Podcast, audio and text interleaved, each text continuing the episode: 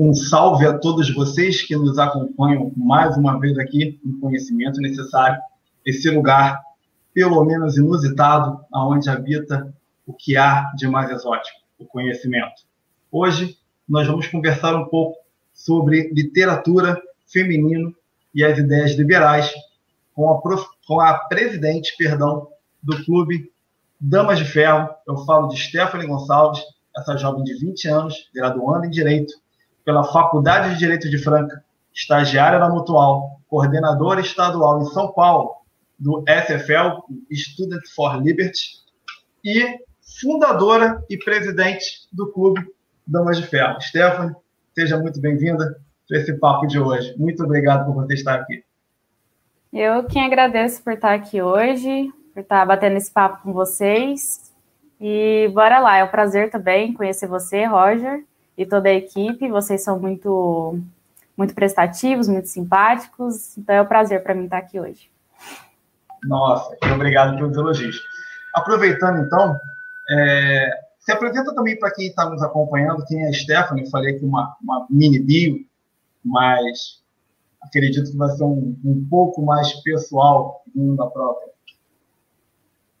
Ah, falando essa bio, parece até que dá até um, uma coisa, nossa, que séria, né?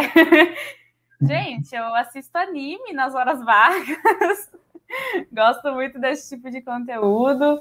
É, eu sou do tipo de pessoa que gosta de aprender coisas novas direto, então eu estou me graduando em direito, só que ao mesmo tempo eu gosto de estudar economia, gosto de estudar outras áreas do conhecimento.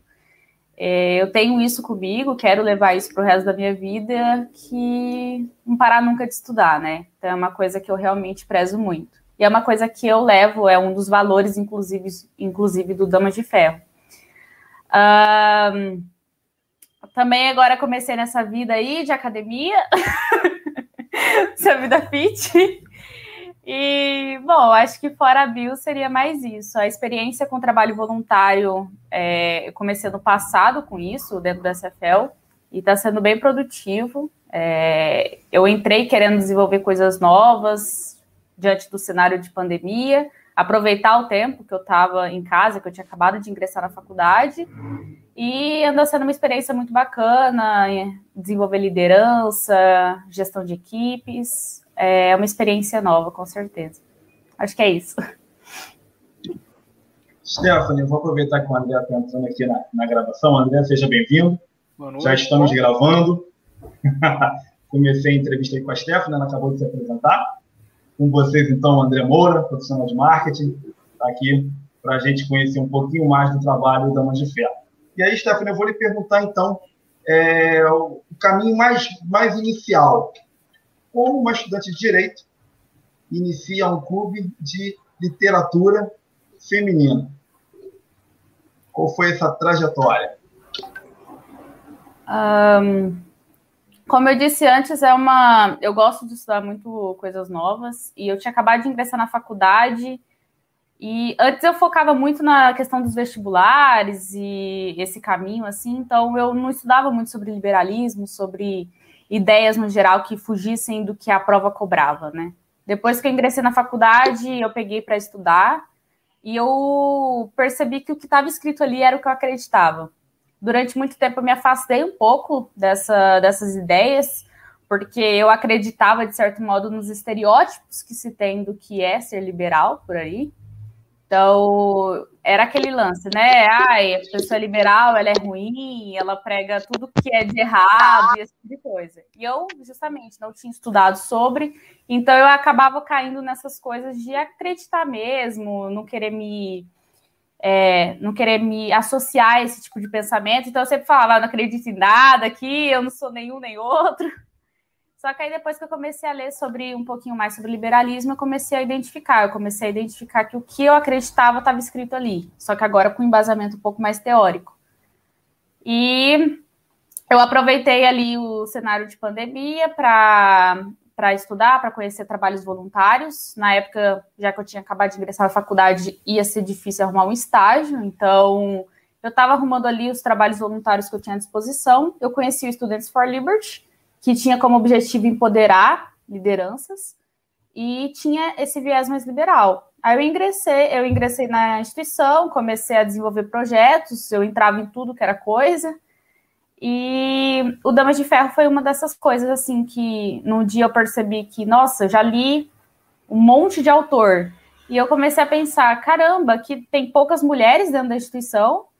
Eu não escutei o nome de nenhuma autora, o máximo foi da Range, que é objetivista, foi o máximo que eu tinha escutado de autora. E eu comecei a achar aquilo estranho. Falei, nossa, será que ao longo da história não teve uma, uma mulher que escreveu sobre liberalismo, defendeu essas ideias mais individualistas? E aí que eu comecei a pesquisar essas autoras. Eu percebi que o conteúdo não era tão acessível, eu percebi que pouca gente conhecia e que, assim, você tinha que ir no submundo ali do Google para conseguir achar pelo menos um nome de uma autora. Aí eu juntei ali algumas pessoas, eu perguntei se havia interesse desse grupo. Eu recebi apoio na época de, algum, de algumas pessoas que eram dentro da instituição. Eles me apoiaram e eu fui fundando assim o Damas de Ferro, mais no sentido de quero aprender sobre essas autoras, quero estudar sobre elas, sobre o que elas escrevem. Só que eu admito, lógico, que eu não sou detentora de todo o conhecimento, pessoas sabem muito mais do que eu, então eu pensei, vou estudar em grupo, porque assim cada um pode acrescentar ali com o que sabe. E eu também expandi isso em âmbito nacional, porque questão cultural mesmo eu acho interessante. Tanto que hoje no Damas a gente tem pessoal da Bahia, do Rio Grande do Sul, de Minas, tem carioca, tem paulista, tem de tudo. E isso também eu acho que contribui muito para enriquecer essa discussão que a gente tem.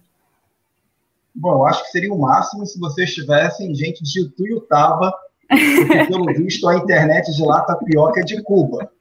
E não consegue se estabilizar, nem está nos ouvindo, está ali perdido André, como é que estão as coisas aí em Havana? Tá tudo bem? Tudo bom, é. Meu celular entendeu que eu estava de fone quando eu não estava de fone, entendeu? Entendi. Não, a minha interpretação aqui é que você está usando 3G cubano, porque a internet está ótima aí. Aqui, aqui é assim, às vezes o, a internet do Yutaba, ela, ela some, desaparece. interior é assim, gente. Interior é assim. Acontece, acontece. Yutaba, essa bela cidade litorânea do Caribe. Litorânea Tem sérios problemas. Mas vou voltar aqui para a Stephanie, porque o Tuiutaba hoje não pode ser o assunto. Stephanie, é, aproveita então, apresenta para a gente o que é o Clube Damas de Ferro. Certo. Um, o Damas ele surgiu como um grupo de estudos, então era realmente voltado a pegar esses livros, esses artigos, esse conteúdo escrito por essas autoras que são liberais, que têm viés às vezes mais individualista. A gente pegou para estudar sobre elas. E aí o grupo foi crescendo. E foi crescendo no, no início era perrengue, né? Você tinha que chegar em pessoa em pessoa para passar a ideia, para ver se a ideia era comprada ali. Só que depois começou a crescer e começou a expandir. Então a gente percebeu que não era só, a gente não, não podia ficar só na questão do estudo. A gente tinha que também passar para as outras pessoas. É, poucas pessoas conheciam sobre essas autoras, então era importante que a gente também passasse essa, esses nomes para os demais. Então a gente falou: ah, vamos criar um, um, uma página no Instagram. Ai, be beleza, a gente tem membros aqui que produzem conteúdo, que gostam de escrever. Vamos criar um blog. Aí depois, ai, tem pouco conteúdo aqui em português dessas mulheres. Vamos começar a traduzir? porque pouca gente às vezes tem é, tem facilidade com a língua inglesa, esse tipo de coisa. A gente falou, ah, vamos pegar esse conteúdo, vamos começar a traduzir mesmo. Achamos ali o conteúdo na internet, os próprios membros ajudavam, então quem tem facilidade com inglês começou a traduzir os livros junto com a gente e disponibilizar para aqueles que não tinham tanto conhecimento. E aí a gente pegava, traduzia, lia esses livros, Hoje a gente já tem o Facebook, hoje a gente já tem o podcast, então hoje eu acho que não dá para classificar mais o Damas como um grupo de estudos. Uh, hoje eu acho que eu nem sei um nome que, que descreva muito bem o Damas de Ferro, na verdade. Mas eu acho que, que eu posso definir como o núcleo ali de pessoas que querem conhecer sobre essas autoras liberais, que querem difundir o que elas falaram ao longo da história para o público externo, talvez, também é, internamente desenvolver a própria escrita, muitos ali querem se tornar até escritores, difundir as ideias liberais lá na frente, então eu acho que acabou passando um pouco mais do que eu previ inicialmente. Muito bom, muito legal. Acho que está bem apresentado, tanto Stephanie quanto o Clube. André, você tem alguma pergunta? Tem, tenho sim. É, eu queria entender quais são as motivações é, para essa articulação né, da produção é, entre a produção crítica é, é, literária com as ideias de liberdade. É, de onde vem essa, essa motivação para essa, essa articulação?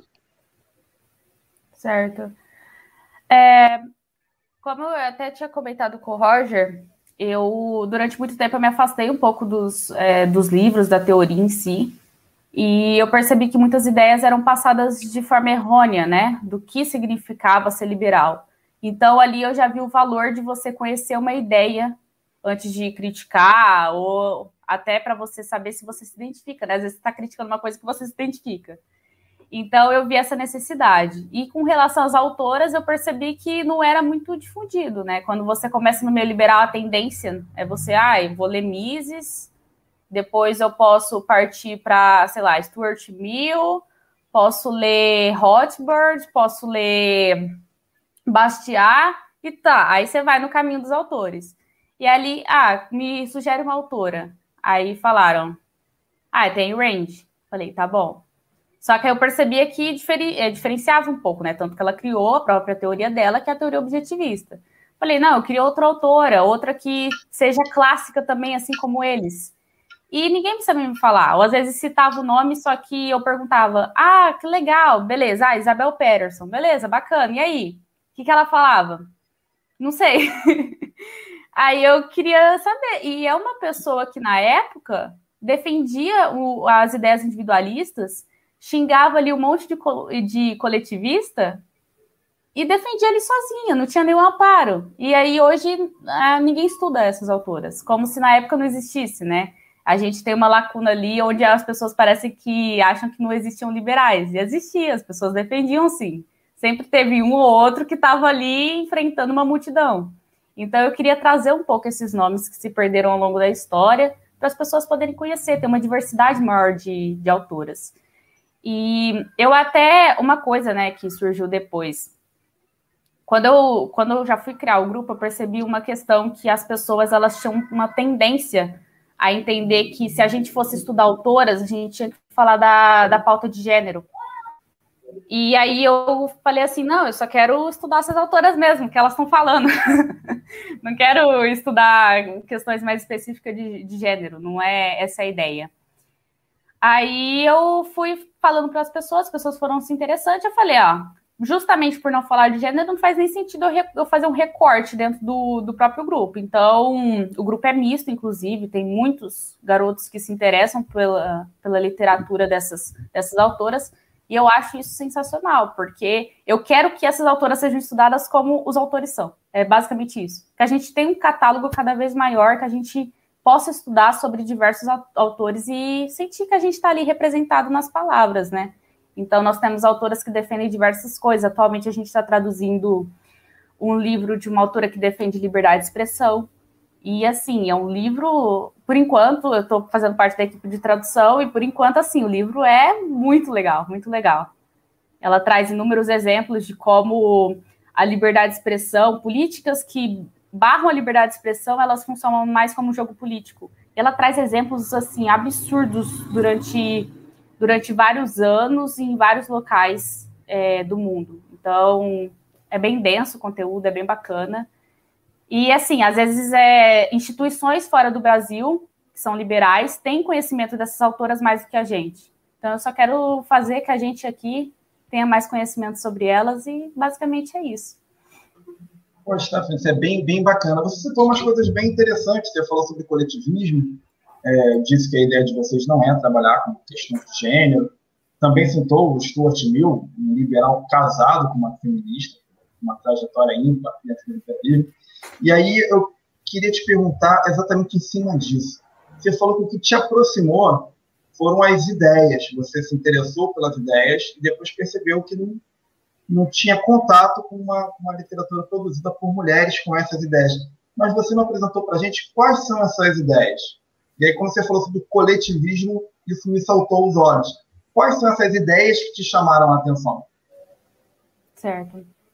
As ideias que mais me chamaram a atenção é, para estudar sobre elas em si foram as ideias mais é, liberais mesmo que contrapunham com o coletivismo. Então, ideias mais individualistas. Mulheres ali que defendiam liberdade econômica, que defendiam liberdade individual numa época que isso não, não, era defendido, ou que eram defendidos pelos autores, só que a gente não conhece essas, essas autoras. Então, isso se contrapõe muito. E quando eu falo da questão da, de autoras que não são coletivistas, né, é no sentido que, às vezes, a gente não pode chamar elas de liberais. Às vezes, a às vezes, às vezes a gente chama elas de liberais, só que às vezes na época não era tão legal usar esse termo, porque elas caem em algumas coisas que na época, no contexto histórico, talvez não fizesse sentido a gente trazer para os dias de hoje. Só que o grosso, os valores mesmo do que a gente defende está lá. Então, respeito ao indivíduo, é, respeito à vida, é, você tirar o Estado, a interferência estatal em muitas, isso é bem, é bem interessante. E elas faziam uma análise muito legal do período histórico que elas viviam. Então, se você pegar a Rose Reader Lane, ela pega em alguns aspectos ali, ela faz uma crítica absurda à guerra. E é, é excepcional isso. E ela fala como que alguns aspectos ali de regimes totalitários são extremamente coletivistas. E é um aspecto que estava muito em debate até pouco tempo atrás. E ela já falava na época dela, como que a guerra é um espírito coletivista que uma pessoa que é individualista, ela não prega a guerra, porque automaticamente ela está pregando a vida, ela respeita o indivíduo e ela tem aquela energia canalizadora, né? Aquela energia que ela tem que canalizar em coisas é, produtivas. Então, por que que eu vou, diante da minha própria sobrevivência, matar uma outra pessoa que pode vir a me ajudar para continuar vivendo? Que pode vir a ter, sei lá, um negócio que eu posso comprar um produto futuramente. Então, ela, ela trabalha com esse jogo que é muito interessante, como a própria liberdade econômica, como que a própria ideia de você defender a vida impede que você defenda uma guerra. E ali eu acho que, assim, já traz muitos aspectos que a gente pode colocar nos, nos dias de hoje. Então, é, é, enumerando, né, algumas coisas que eu acho que, que são bem interessantes que elas trazem. E você percebe, né, que entre elas mesmas, a questão, se a gente for trazer a pauta em si do, é, do feminismo, elas mesmas diferem entre elas. Tem a Wendy McCroy, que ela vai mais por esse caminho, mais do, ela se diz um pouco mais feminista liberal. Se você pegar a Ayn Rand, que a gente estuda, ela se diz contrária. Então, essa não é nem a pauta, exatamente. A gente não faz nem esse recorte. A gente estuda ali o que elas falam sobre diversos assuntos. Muito bacana você ter dado esse exemplo, porque quando a gente usa o conceito individualista, soa para as pessoas que não estão acostumadas como eram mulheres horríveis que não se importavam com os demais, que só queriam saber de si mesmo. Não é isso. O individualismo é um respeito ao indivíduo. E aí, diretamente relacionado às liberdades individuais de cada um de nós, nosso direito à vida, nosso direito à propriedade, que vai configurar ali é, a pauta do, da liberdade em si, por isso ser chamado de liberalismo. Achei muito legal o exemplo da guerra, porque deixa bem claro que o individualista não é uma pessoa ruim, muito pelo contrário. É uma pessoa que, por prezar a si mesmo, respeita o outro naquilo que o outro é de mais individual. Foi muito bacana esse exemplo, gostei bastante. André, tem mais alguma coisa aí? Está tá com um semblante de quem quer alguma coisa. É, o pessoal faz confusão entre individualismo e egoísmo, né? São... Não, não pode confundir os dois. É, eu queria entender, é, com a experiência que esse, que esse grupo, que, que o clube teve, né? É, qual que você entende ser o, o, o lugar do feminino no debate liberal através dessas, é, é, dessas críticas literárias que o, que o clube tem feito? É, eu vou trazer aqui um exemplo meu pessoal. Durante uma das coisas que eu acreditava, inclusive, como eu disse, que era perpetuado, era que o pessoal já juntava tudo, né? Ah, liberal não gosta de mulher. Não sei da onde, mas eu escutava muito isso. E aí que eu fiquei, nossa, então, como assim? Então eu acho que eu não, não dou certo nisso aqui. E foi um dos motivos realmente que me afastou um pouco, né? E aí, quando eu e, justamente descobri que, que havia mulheres dentro do movimento, e a partir disso eu estudar e eu perceber que a partir do momento que você defende um indivíduo, você defende homens e mulheres, independente da cor, independente da orientação, independente de tudo, porque você respeita no cru o indivíduo, isso já, já deu um, um start na minha cabeça. Então, isso que eu acho interessante. Se você começar a divulgar para as pessoas, pô, dentro do movimento liberal é, tem mulher. Eu acho que isso já, já atrai, entende? Já mostra para as pessoas, ou. Oh, entendeu? Tudo isso que estão falando por aí não, não tem nexo, não tem, não tem embasamento. Então, acho que isso já mostra pra caramba. Igual uma abordagem, por exemplo, que o SFL tem, às vezes, na, nas redes sociais, que eu acho interessante. Eles trazem algumas, algumas personalidades ao longo da história no Brasil que lutaram contra a escravidão, que lutaram em, em debates que hoje dizem ser debates de minorias, e que eram liberais, entende? Porque no cru, se você defende o indivíduo, você é contra escravizar alguém, entende? Então, eu acho que trazer falas de pessoas assim, que de alguma forma lutaram com pautas que as pessoas mais coletivistas acabam pegando para elas e começam a debater mais sobre elas, que deveria ser o básico que o próprio liberalismo prega, eu acho que de alguma forma atrai mais as pessoas e já quebra muitos paradigmas. Então, é uma forma, né, de você mostrar que ao longo da história, sim, tiveram mulheres que defenderam isso, até porque tanto homem quanto mulher, nós somos indivíduos, nós somos únicos, e os dois escreviam sobre liberalismo e defendiam isso, porque é uma. Eu acho que eu, particularmente, vejo muito liberalismo como uma forma de vida. Então, desde o momento que eu acordo até o momento que eu vou dormir. Eu tenho que ser o maior exemplo de liberdade daquilo que eu prego. Então, eu queria passar isso através dessas, dessas mulheres, né? Que elas foram, na época delas, um exemplo disso, e eu acho que pode chamar mais mulheres também e outras pessoas que têm essas ideias mais enraizadas do que seria o liberalismo, que na verdade não é, puder pelo menos ter o interesse né, de buscar um livro, buscar estudar, buscar conhecer mais sobre isso. Stefan, você tocou num assunto que já rendeu bastante comentário. Eu lembro de um tempo atrás que o professor Luiz Felipe Pondé, que por sinal também foi meu professor, então é uma honra ter sido aluno do Pondé, ele escrevendo uma coluna na Folha de São Paulo, ele comentou que o movimento liberal era formado por rapazes que só sabiam falar de economia, que ninguém dava atenção a nada além da economia, e por conta disso jamais conseguiriam se aproximar bem de uma, de uma moça no ato da corte. Mais ou menos assim, a, o teor da, da, da mensagem que o Pondé tentou passar. Aqui no Rio de Janeiro, a gente diria que é um bando de legume que não pega ninguém. E Enquanto, é, enquanto que a esquerda é mais descolada, gosta de arte, é, de música, bom, depende da música, né, tem que estar atrelada ali à militância, mas se interessa por moda, e, e o universo liberal ser um universo só de meninos, só de rapazes, alguns coroas de gravata borboleta, empresários, e ali um, um, um, grupinho de meninos ali falando de um montão de coisa chata, só falando de número. E eu achei bem real, tá? Eu achei bem real eu tenho alguns grupos, grupos de WhatsApp, grupos de turma, eu sou aluno do Instituto Unidos. Ah, há mulheres, há mulheres, mas são muito poucas. E realmente a galera está muito mais interessada em Bitcoin, é, enfim, do que ler uma obra literária, ou mesmo se aprofundar filosoficamente é, em alguns grandes autores do, do liberalismo de qualquer outro lugar. É claro que os grupos são grupos liberais, então o assunto geralmente vai correr por esse caminho, mas me dá a impressão de que fora dos grupinhos as pessoas também não conseguem se soltar. É, é, me parece que são rapazes que se você virar para eles, olha só, eu faço parte da, da torcida organizada do meu time, né? eu, eu flamenguista, faço parte da Flashop. E aí o cara vai virar para mim e vai dizer que eu estou tendo um comportamento economicamente inadequado, é um prejuízo fazer parte da Flashop, além de ser coletivismo, eu estar em uma torcida organizada os caras são chatos.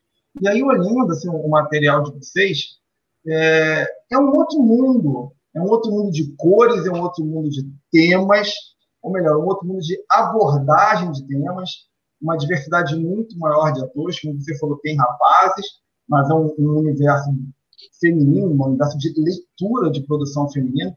E eu achei isso fantástico, achei fantástico. E aí eu, eu queria perguntar era assim, o foco de vocês é uma literatura para mulheres, uma literatura produzida por mulheres, produzida e para mulheres, e o que, que vocês abordam na relação de gênero, não aqui tratando de pessoas, mas de gêneros textuais. Vocês leem filósofas, vocês leem é, romancistas, vocês leem jornalistas? Qual, o que está no foco de vocês? O que, que vocês trabalham lá? Certo. Primeiro, só comentando o que você disse, é uma coisa que eu percebia muito, tanto que uma das coisas que me impedia de entrar em grupos na época era que, grupos liberais, assim, depois que eu comecei a estudar um pouquinho sobre, eu falei, eu não sei, eu não sei nada de economia. eu não tinha nem começado a estudar ainda economia, eu falei assim, eu não sei nada, vou entrar lá, vou ficar com cara de taxa. e é isso. E aí eu comecei a ver, tanto que agora, em alguns grupos que eu faço parte, eu costumo, assim, enquanto gestora ali da equipe, é incentivar, não, não dentro do, do Damas em si, em outras organizações, eu costumo incentivar muita galera a produzir coisa nova. Então, agora, por exemplo, tem um cara que acabou de entrar no grupo que, que eu sou gestora, e aí ele começou a criar um grupo de para mexer com programação. Falei, que sensacional. Uma outra menina que canta ópera. Falei, nossa, é isso, entende? É, é você, eu acho, e eu acho isso muito bonito, como eu disse, você ser o exemplo de liberdade desde o momento que você acorda até o momento que você vai dormir. Então, independente da área do conhecimento que você esteja, você mostrar ali o que você defende. Então, eu, eu acho isso muito legal, de verdade. Eu tô vendo que, ao longo do tempo, isso tá se tornando mais frequente. E eu tô muito empolgada com isso. Pessoal da biologia, eu tô vendo gente de ciências sociais tem gente do Damas de Ciências Sociais, que é liberal. Eles são massacrados na faculdade? São. mas ali certeza. no grupo, mas ali no grupo a gente está tá acolhido. Um, com relação à sua pergunta.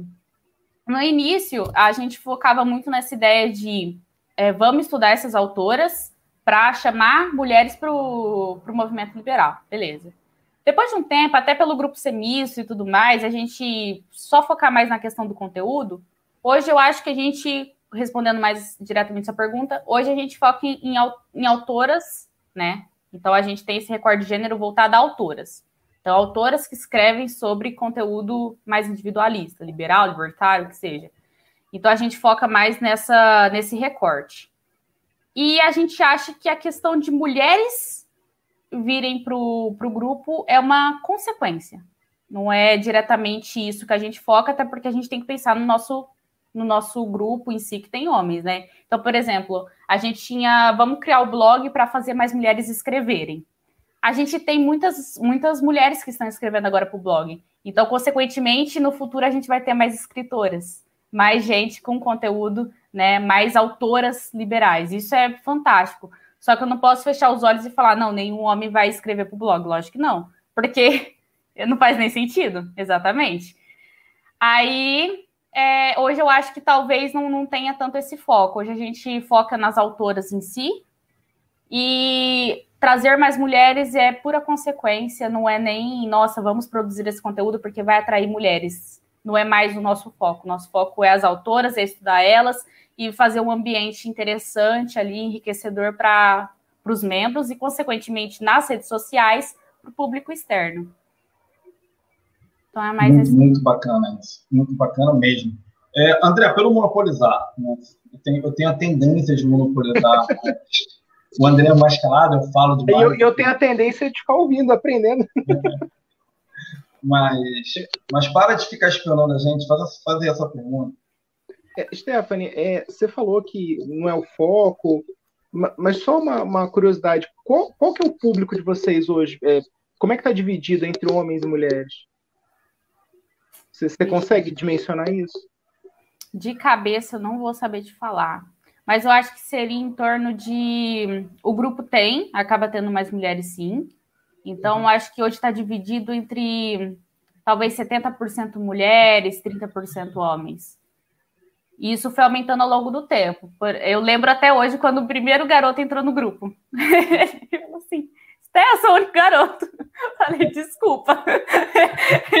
é a vida, mas calma lá. E aí, hoje, a frequência de, de ingresso de garotos está aumentando muito. Então, eu acho que talvez até o fim do ano já, já esteja bem mais equilibrado. Mas a tendência agora é cerca de 70 mulheres para 30. Não, 70% de mulheres para 30% de homens, mais ou menos, assim, na quantidade de membros. Hoje a gente tem cerca de 60, 62 membros. E ele se encontra lá ainda? é, então, a gente. Hoje a gente está bem diversificado, né? Antes era só focado no estudo. Aí aparecia de vez em quando um, de vez em quando o outro. Hoje a gente diversificou muitas atividades, né? Então tem gente que entra no grupo só para ajudar na tradução para contribuir nessa parte. Tem gente que entra mais para a escrita, tem gente que entra mais para a questão do próprio estudo, para a questão de produção de conteúdo. Então, depende muito ali da, do interesse da pessoa quando ingressa. E na questão da gestão, nós temos dois, nós temos dois meninos e um que está provável que entre depois também. Então, seria mais ou menos isso. Umas cinco meninas para dois meninos o que é o menino que cuida do podcast e outro que cuida do blog. Aí, aí na gestão também, antes a gente faz, colocava só para mulheres, até para combinar talvez com o nome do grupo. Só que aí depois eu falei, não, deixa isso aí, vamos misturar tudo de novo. Eu, eu acho que é muito a minha tendência mesmo, eu não gosto muito de, de essas diferenças assim, me, me incomoda um pouco. Aí não, a tendência do grupo foi misturar tudo. Não mexe no nome do grupo, o nome de vocês é fantástico. Damas de é Ferro é, é, é, o máximo. É, bom, eu também sou suspeito para falar, eu tenho uma admiração enorme pela figura de Elizabeth I, eu tenho uma admiração enorme por Margaret Thatcher. E sem falar do Iron Man, eu acho o nome de vocês o máximo, máximo. Não, não tem, não mexe nisso, é fantástico demais esse nome. Vocês escolheram muito bem. Mas aproveita que você estava falando das atividades, enumera para gente, por favor, quais as atividades o grupo hoje realiza você tem planejamento de abrir essas atividades para alguma outra? Certo. É, até o final de 2020 era só a questão do, do, Instagram e do grupo de estudo. Aí em 2021 a gente começou com os eventos. Então hoje a gente faz eventos abertos ao público. Eu fiquei muito feliz que em janeiro a gente conseguiu receber a Deirdre McCloskey, que é uma puta de uma autora assim sensacional. E aí a gente conseguiu receber ela, foi incrível. Nossa, ela tirou. Eu acho que para quem estava assistindo ali, justamente entendeu o que, o que é ser liberal, o que, que ela quis passar, os exemplos que ela dá e o jeito assim de, de expressão assim. É... Nossa, foi sensacional o evento, de verdade. Aí a gente fez esse evento em janeiro e a partir daí a gente começou a digamos assim, colocar a cara a tapa. Então a gente já começou a aceitar mais, mais projetos diferentes. Então já veio o blog. Aí o blog a gente faz duas publicações semanais. E a gente também aceita que pessoas de fora queiram publicar no blog. Para não para não ficar um negócio muito de recorte, esse tipo de coisa, a gente só faz a revisão, tem duas pessoas responsáveis por isso que fazem as revisões dos textos. Então a gente vê ali se respeita os valores mais brutos do grupo em si, então, por exemplo, ah, uma pessoa está lá defendendo ditadura, não vou deixar publicar. é mais nesse sentido. Mas, lógico, por exemplo, já tivemos pessoas. É, se uma pessoa quiser escrever a favor do aborto, uma pessoa contra, vai lá, escreve. É um debate até dentro do campo liberal, não, quem sou eu para barrar? Então, é uma coisa ali que, que a gente não barra muito nesse sentido, a gente barra mais na questão de, dos valores e, da, e a gente faz esse filtro gramatical, talvez. Aí tem a questão depois do. Depois veio. Ah, depois a gente começou a trazer convidados mais de fora. Então a gente se encontra na questão de conteúdo, a gente se encontra três vezes durante o mês para discutir sobre a leitura. E a gente traz um convidado no mês para falar sobre alguma coisa. Então a gente já trouxe a Marise Chons para falar um pouco sobre como ler artigos científicos, como ter essa visão um pouco mais crítica, porque é diferente você pegar uma ficção para ler e um texto um pouco mais denso, mais filosófico. Ela puxa muito essa questão da gente ter muito cuidado com o anacronismo, para ter uma noção do que está acontecendo ali na época que o, autor, é, que o autor escreve, e então ela trouxe esse viés mais de como que é ler sobre isso sendo professora. Então ela trouxe esse conhecimento para a gente. A gente já fez um campeonato de escrita, a gente trouxe o Pedro Alves, que é o editor da LVM. Ele selecionou os textos que a gente tinha publicado, escolheu um vencedor. E foi bem, foi bem bacana mesmo. Ele vai dar até uma mentoria para o vencedor. E aí depois a gente trouxe o podcast agora, que a gente meio que grava as nossas reuniões e, e publica, não é nada muito grande ainda, a gente está em fase de teste. E a gente agora trouxe o Facebook. Então a gente está cada mês aí trazendo coisa nova, tentando melhorar isso. E o nosso projeto hoje, que acaba chegando, chamando mais atenção do público, acaba sendo o projeto de tradução. Porque justamente, né, você pensar que uma galera ali se junta para voluntariamente traduzir um texto, um texto não, um livro de umas 400 páginas, e ainda tem gente ali se voluntariando para ser revisor daquilo, e simplesmente para não ganhar nada em troca, porque a gente pega aquilo e lê. Então, o que, é que a gente ganha em troca, na verdade, ganha, né? Conhecimento, mas nada financeiro, nem nada assim. Então, chama muita atenção do público, porque a gente disponibiliza, não, a gente não vende, não, não sai distribuindo igual louco, mas quem pedir para a gente, a gente tem todo esse conteúdo, então é uma coisa que atrai o pessoal. Aí a gente já traduziu, a gente está indo para o terceiro livro agora. É isso aí, gente. Liberais trabalham sem remuneração e ainda doam o fruto desse trabalho para quem pensa que todo liberal é um bicho papão e está ali na expectativa de transformar um assalariado em escravo.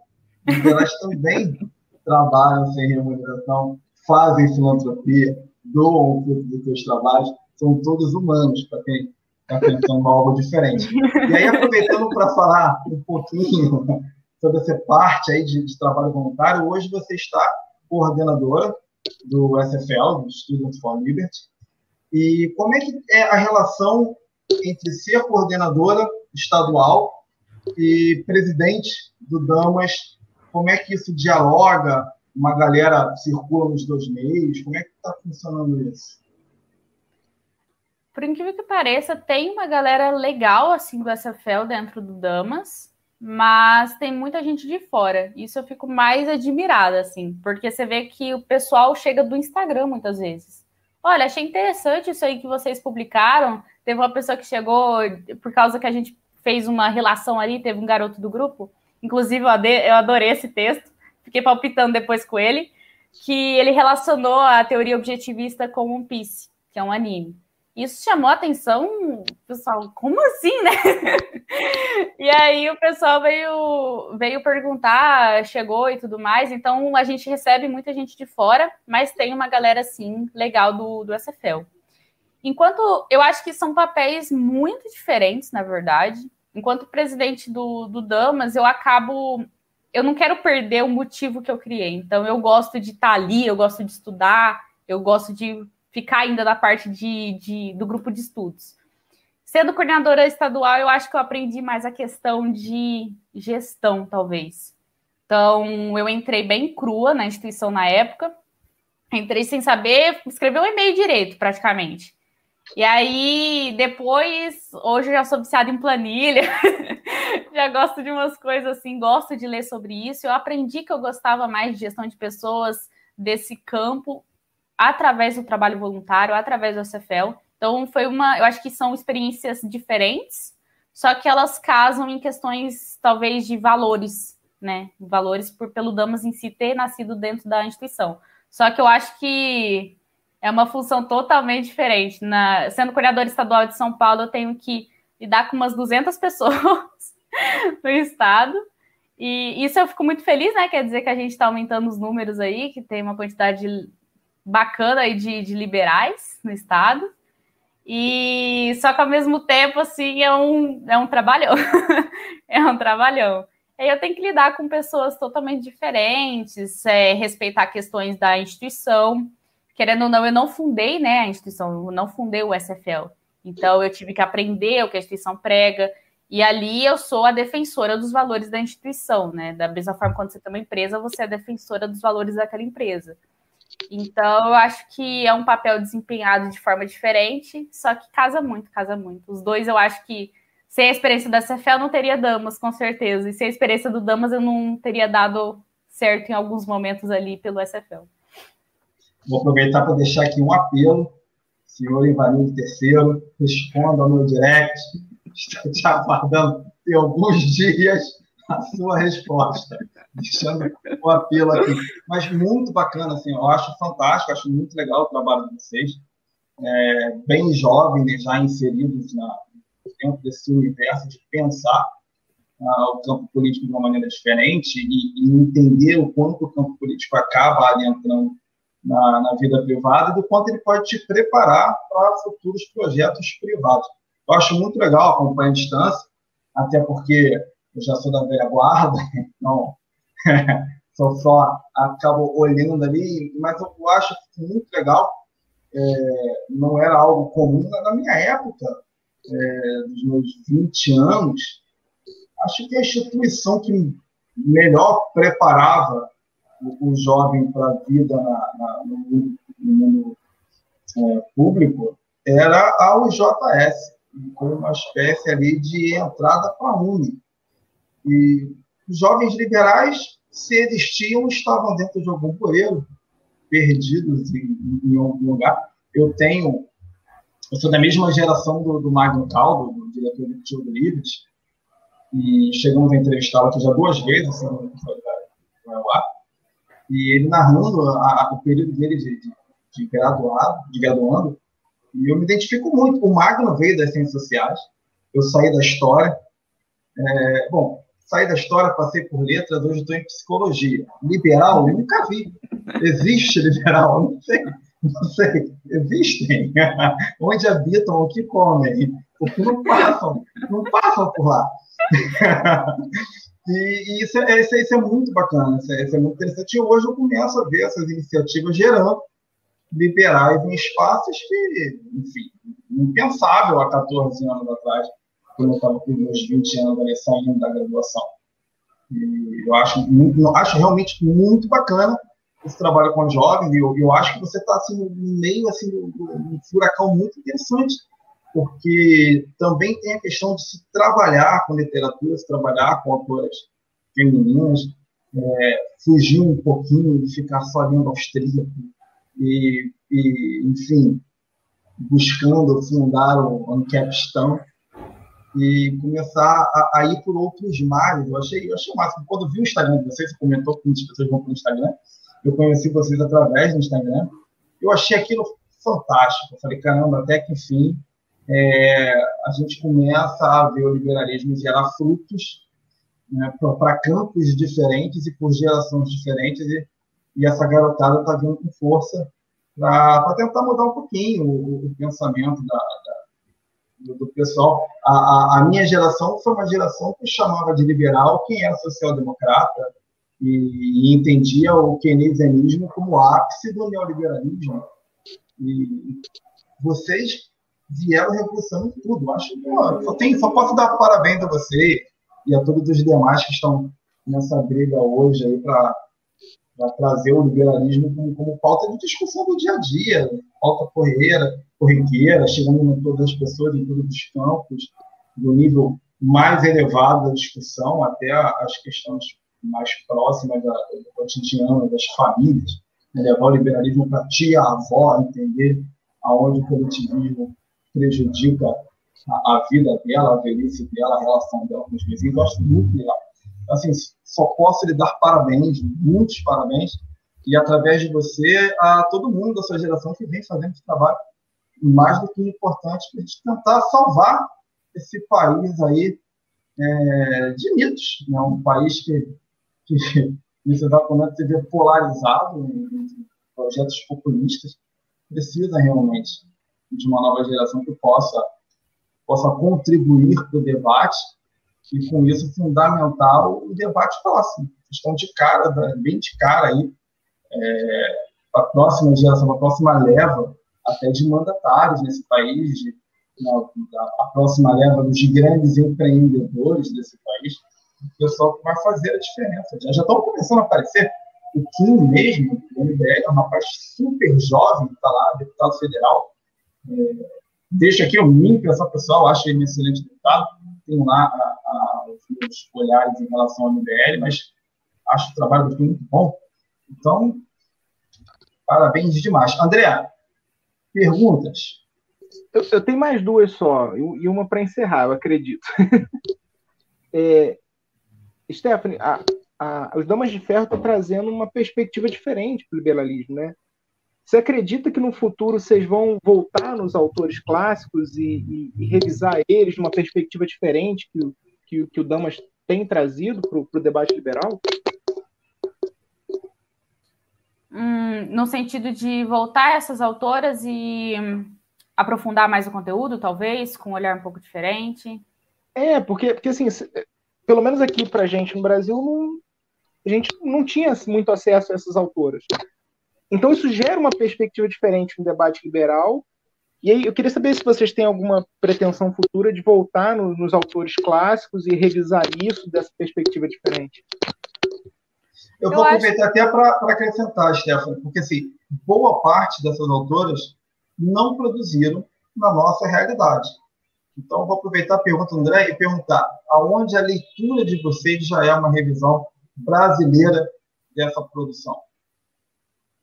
Bom, é, quando a gente tem essas discussões é, no próprio grupo, acaba sendo até natural a gente trazer para a nossa realidade. Então, a gente pega ali e fala: nossa, que interessante, ou isso aqui aconteceu na, na lei tal que acabou de ser, de ser aplicada. Olha, isso aqui a gente consegue relacionar com a perspectiva política que está acontecendo agora. Então, eu acho que isso acaba sendo até automático. A gente, quando a gente lê alguma coisa, a gente pesquisa sobre alguma coisa, a gente trazer para a nossa realidade.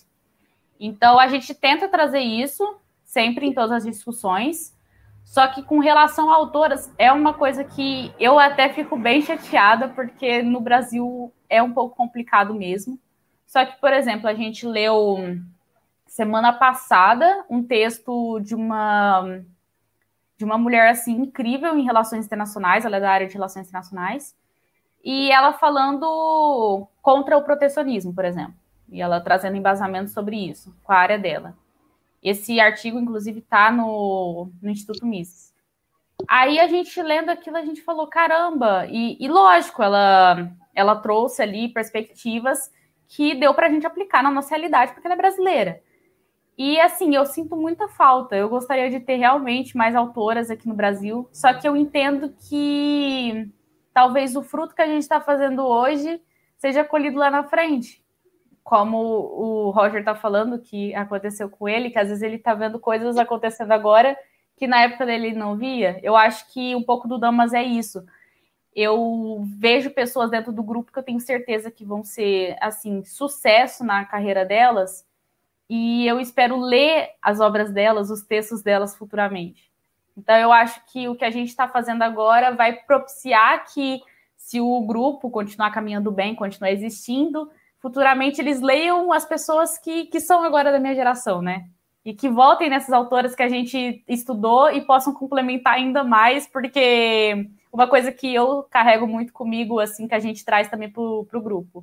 A gente está lendo lá, e aí algum, algum fala assim, nossa, eu achei ridícula essa ideia dessa autora.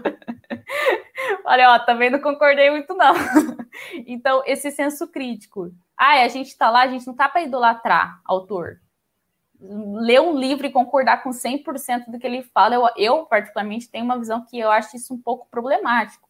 Você concordar 100% com o que está escrito ali, talvez não ver alguma coisa. Eu acho que se você voltar para ler de novo daqui um mês, dois meses, talvez você veja um negócio que você fala, nossa, isso aqui poderia pelo menos ser complementado, ou ter trazido um exemplo melhor.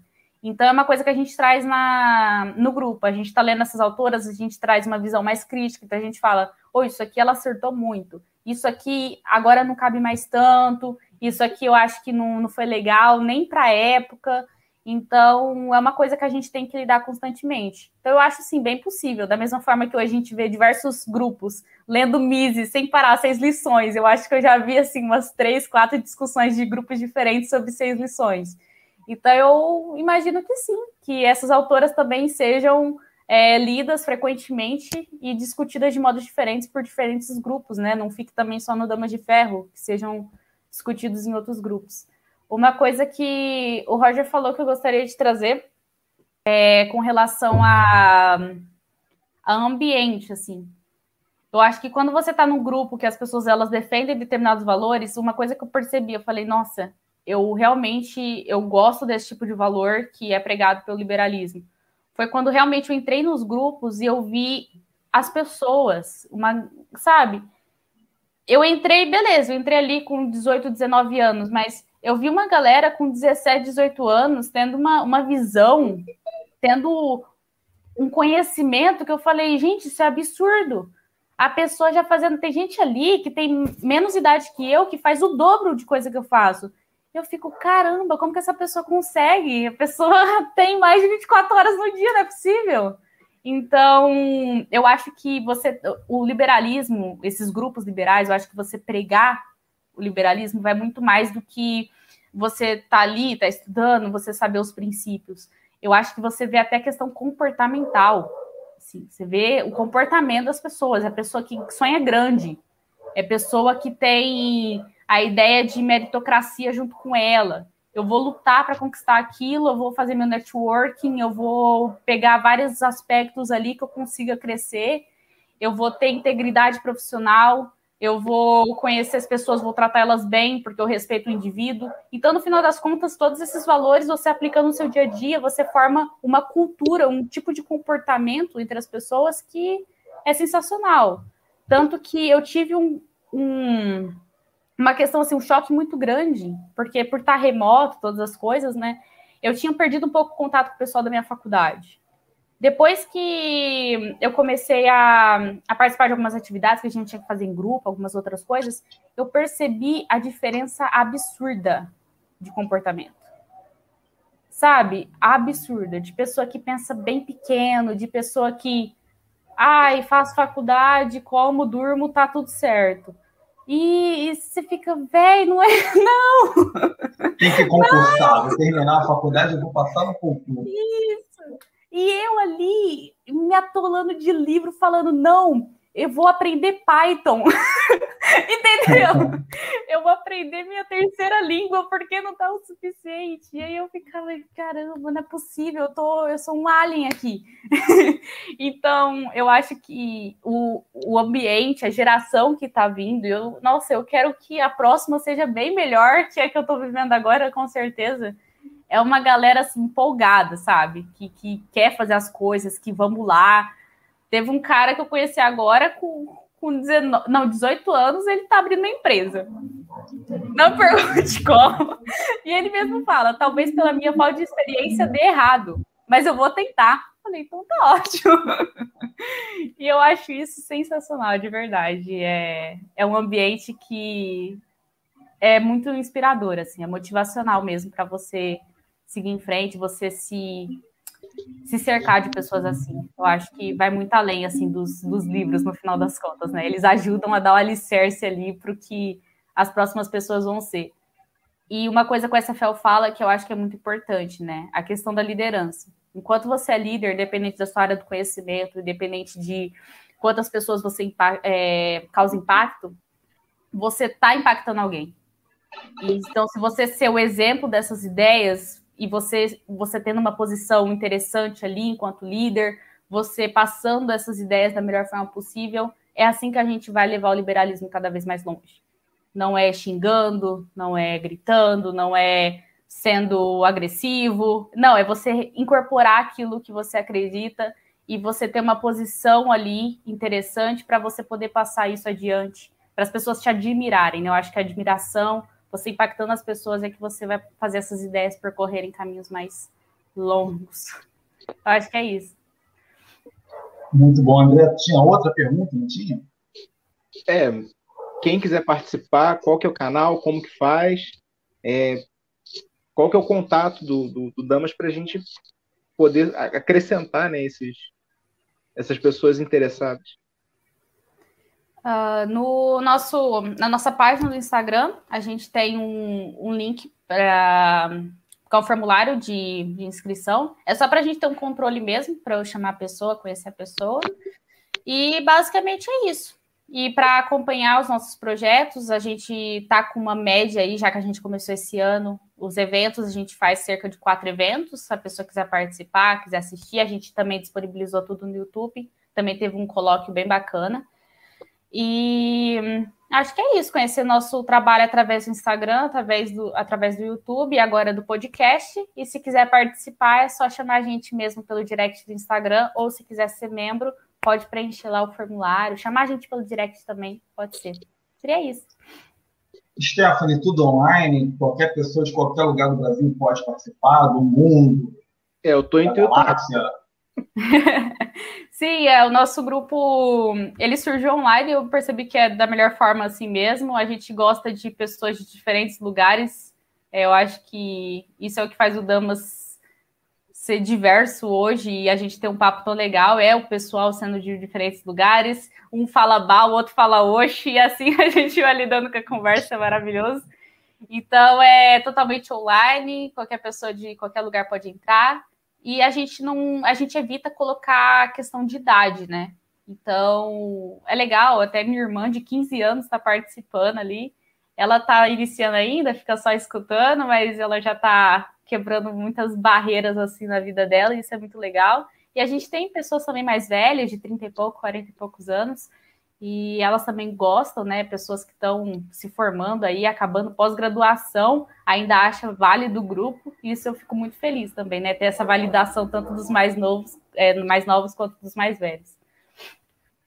Então, você que nos acompanha, que tem 15 anos e está em Singapura, ou tem 80 em Havana, independente da sua conexão com a internet, ou idade, sexo, religião, gênero, enfim, espécie, você acessa os links do Dama, vão estar na descrição desse vídeo, se estiver acompanhando a gente pelo YouTube.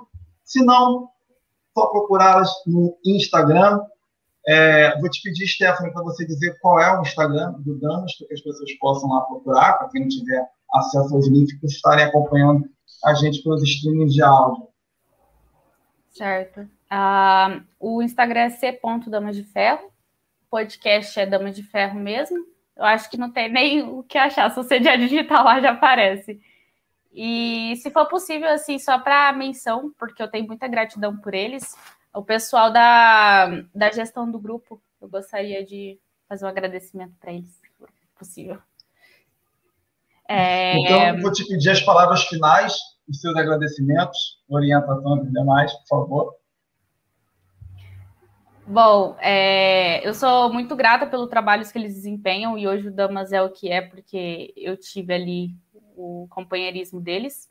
Então seria a Thailise, o Maicon, a Daiane, a Daniele, a Bruna e o Gustavo. Eu agradeço demais vocês e o trabalho que vocês andam desempenhando no grupo. Eu acho que, bom, é isso. E todos os membros também, né, que confiam no nosso trabalho, que participam das atividades. Stephanie, muito obrigado por você ter estado aqui com a gente. É, foi um prazer enorme. Eu já imaginava que seria uma entrevista muito legal, mas, nossa, bem, bem melhor até do que eu estava esperando. André, muito obrigado por mais uma vez estar aqui com a gente, ainda que com as dificuldades tecnológicas da sua maravilhosa Ilha Caribeia em Minas Gerais. Você que nos acompanha, muito obrigado pela sua participação aqui com a gente. Esse foi o conhecimento necessário. E essa foi Stephanie Gonçalves, presidente do Clube Damas de Ferro. Aguardo vocês no nosso próximo episódio. E não deixe de dar um like aí no nosso vídeo ou no áudio que você estiver escutando. Continue nos seguindo. Se não nos siga, não nos segue, passe a seguir. É, visite o nosso Instagram, o Escola Ananke, tudo junto. E os canais do Damas de Ferro, você vai encontrar muito conteúdo interessante, muita coisa que vale a pena ser conhecido. Muito obrigado, uma boa noite, ou um bom dia, ou uma boa tarde.